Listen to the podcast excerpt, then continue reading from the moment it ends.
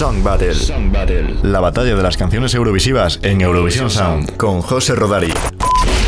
Hola a todas y a todos. Hace muy poco tiempo que en Sound Battle visitamos esta isla mediterránea, pero al hilo de la entrevista con Sergio Calderón nos hemos visto forzados a volver. ¿Para disfrutar de sus playas paradisíacas? No. ¿Para disfrutar de su impresionante patrimonio arqueológico? No. Volvemos a Chipre para disfrutar de sus divas. Y en esta ocasión, como en la anterior, y seguramente como será en las futuras, las contrincantes que competirán en nuestro ring musical son dos divas griegas de tomo y lomo. A mi izquierda, cubierta de vinilo negro y con un máster en superar problemas de afinación, Tamta, con su canción Replay.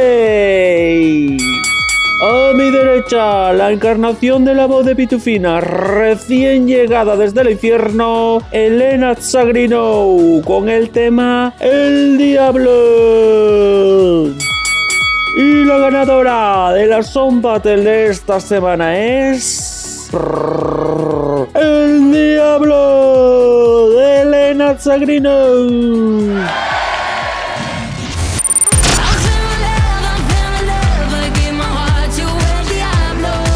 Elena se dio a conocer en la edición griega de La Voz tras la que comenzó una carrera musical de éxito dentro del grupo Otherview. Como buena diva, dejó el grupo cuando estaban en lo más alto para forjar su carrera en solitario y, como buena diva griega, ha terminado siendo elegida por la televisión pública chipriota para ser su representante en Eurovisión. Y ahora es el turno de la cancioncita. El Diablo está compuesta por los autores de otros éxitos eurovisivos como She Got Me de Luca Honey y Only Teardrops de Emily de Forest. Además, su puesta en escena correrá a cargo de Marvin Dittman, que por cierto también será el director artístico de Voy a quedarme, y que cuenta a sus espaldas con los éxitos de César Sampson en 2018 y con Cheetah Burst en 2014. Ay, pobre hombre, se convertirá en el nuevo Focas Evangelinos. Y por si fueran pocos ingredientes en este cóctel explosivo, vamos a echarle un poquito de azufre. Como era de esperar por su letra, el diablo ha levantado ampollas en los sectores más conservadores del país. El ente público chipriota ha recibido amenazas de toda índole a las que se suman la crítica de la Iglesia Ortodoxa y la petición firmada por más de 11.000 personas, que para ser Chipre es mucha gente, pidiendo la retirada de la candidatura. Afortunadamente, la participación de Chipre en el festival no corre peligro, ya que el gobierno le ha otorgado su apoyo total pidiendo respeto a la libertad de expresión artística. Sin más dilación, os dejo con la canción. Bye bye.